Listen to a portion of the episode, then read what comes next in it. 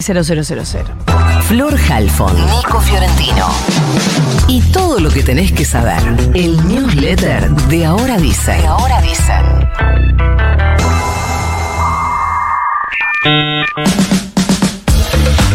Con 125 votos a favor y 112 en contra, recibió media sanción este proyecto del que veníamos hablando para reformar la ley de alquileres, impulsado por la oposición. Propone reducir el plazo de los contratos de 3 a 2 años, actualizar los montos cada al menos 4 meses, en base a un índice acordado entre inquilinos y propietarios.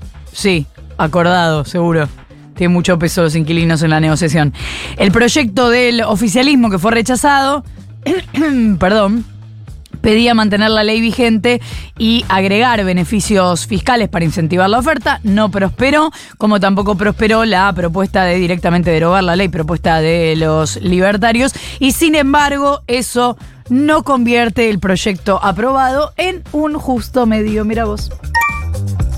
El presidente Alberto Fernández llamó a cuidar la convivencia democrática y la paz social después de que, como venimos contando en los últimos días, se reportaran intentos de robos a supermercados y comercios en distintas provincias. En algunos casos se han concretado esos robos. El presidente también dijo lo que vienen diciendo sus funcionarios, que los hechos estuvieron organizados. El gobernador Axel Kisilov confirmó que hubo 150 intentos en provincia de Buenos Aires, que 94 personas fueron detenidas. Denunció que hubo una campaña para fomentar denuncias e imágenes falsas. Hay como dos instancias en todo esto, que una es que los intentos de saqueo fueron armados y otra es que fueron fomentados no necesariamente por la gente que armó esos eh, intentos de saqueo o esos robos y ahí hay como una cosa medio difusa donde no se termina de entender, algunos no lo quieren decir, otros lo dicen un poco más específicamente, si es que el gobierno está o no señalando a algunos referentes políticos respecto de esta situación. Sí los están señalando respecto de lo de fomentar las denuncias, pero no de o las imágenes falsas, pero no está claro si están señalando a alguien respecto de la campaña para fomentar estos episodios. El ministro de Seguridad Aníbal Fernández creó y ya se publica hoy en el boletín oficial un comando específico para la seguridad en el conurbano para trabajar en conjunto con Sergio Berni. Nos quedó pendiente contar que la Cámara de Apelaciones en lo Criminal y Correccional de Chaco confirmó la prisión preventiva para César Sena, principal imputado por la desaparición y el presunto femicidio de Cecilia Strisovsky, desaparecida desde el 2 de junio en la ciudad de Resistencia, y también se confirmó la preventiva para los cuatro detenidos por encubrimiento. El fallo fue dado a conocer por los jueces, ellos mismos ya habían decidido que siguiera detenido el hijo del matrimonio Sena por el delito de homicidio triplemente agravado por el vínculo, por femicidio y por el concurso premeditado de dos o más personas. Y los cuatro señalados por el encubrimiento han quedado entonces como señalados por encubrimiento agravado.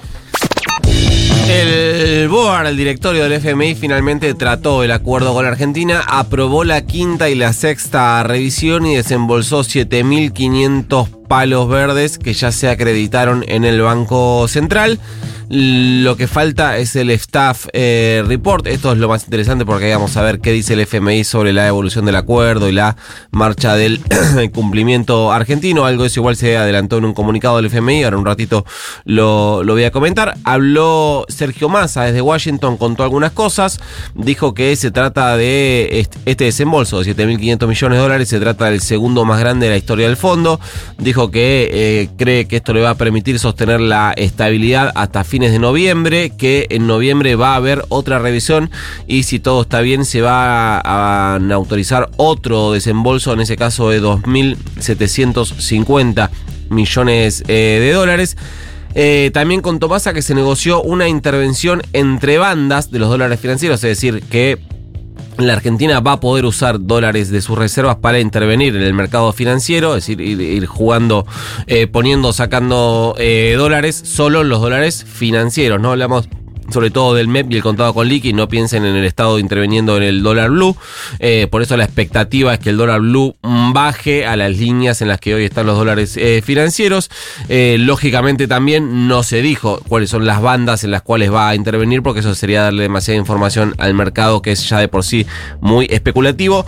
Es interesante lo que respondió Massa cuando le preguntaron por las charlas que mantuvieron Milley y Burrich con el FMI dijo que eh, hubo conversaciones con un sector que emergió como la oposición principal en la Argentina, hashtag oposición principal a Milei, y eh, otro sector que quedó un poquito más diluido, dijo de Juntos por el Cambio, y lo más interesante es que dio a entender que mientras desde el PRO le pidieron al FMI que no ayude a la Argentina, es decir, que no le mande más guita a la Argentina, que em, desde la Libertad Avanza eh, sí plantearon que había que tener una actitud colaborativa con la Argentina Argentina. Fenomenal. ¿Qué dice el comunicado del fondo? Bueno, básicamente nos caga un poco a pedos, de eso se trata también el vínculo con el fondo. Eh, dice que la Argentina no alcanzó, no alcanzó, los objetivos del programa hasta finales de junio de 2023. Que eso, que eso se debió, por un lado, debido a la sequía, gracias, pero también a desviaciones de las políticas, o sea, básicamente que eh, se emitió más de lo que el fondo quería, que se intervino en el mercado más de lo que el fondo quería. Después dice que el directorio aprobó eh, exenciones por incumplimientos asociados a la introducción de medidas temporales que dieron lugar a la introducción, escribe rarísimo el fondo también, ¿eh? o intensificación de restricciones cambiarias. Básicamente que la Argentina eh, incentivó todavía más el cepo y eso al fondo no le gusta que em, se aprobaron modificaciones del objetivo de acumulación de reservas del saldo fiscal y del financiamiento monetario, eh, pero son eh, metas que no se conocieron. Solo Massa confirmó que se mantiene la, la, meta del déficit fiscal del 1,9% del PBI y también adelantó que la Argentina va, que la Argentina en realidad que el Ejecutivo, que el Estado va a devolverle, el Tesoro Nacional le va a devolver 500 mil millones de pesos al Banco Central eh, que em, habían sido adelantos transitorios.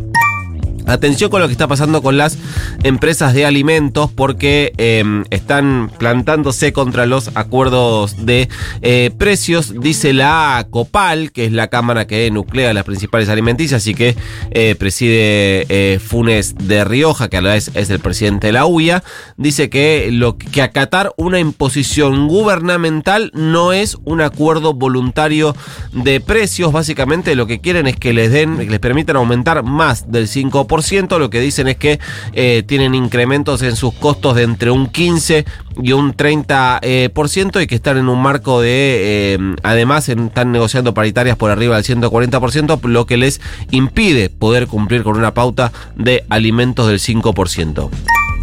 Quien reapareció en la escena pública fue el presidente Alberto Fernández. Estuvo en Neuquén, desde ahí llamó a cuidar la paz social en el marco de los robos y los hechos de vandalismo que recién les comentaba Florcita. Eh, dijo que son hechos que evidentemente estuvieron organizados. Sobre el resultado electoral dijo em, que eh, ha escuchado también lo que las urnas han dicho y que ve una sociedad muy dividida en tres partes. Claro.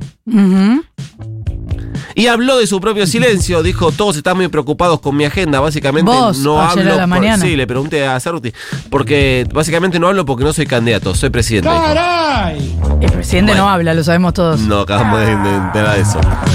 Por último, no le trajimos buena suerte a la portavoz presidencial eh, Gabriela Cerruti porque después de hablar con Ahora Dicen, el fiscal federal Guillermo Marijuán la imputó por su acusación a Javier Milei y el movimiento libertario como instigadores de los ataques a los supermercados. Esto también está vinculado con lo que contaba Flor hace un rato. Eh, según informó Infobae, eh, Marijuana acusa a Cerruti por omisión de denuncia e incitación a la violencia. Es decir, la imputa no solo por no haber hecho denuncia, sino porque considera que hacer las declaraciones que hizo sin denunciarlo es incitar a la violencia, en este caso contra eh, sectores eh, libertarios.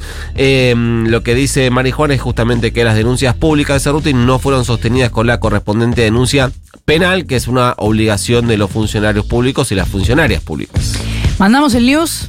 Mándenos. Se va.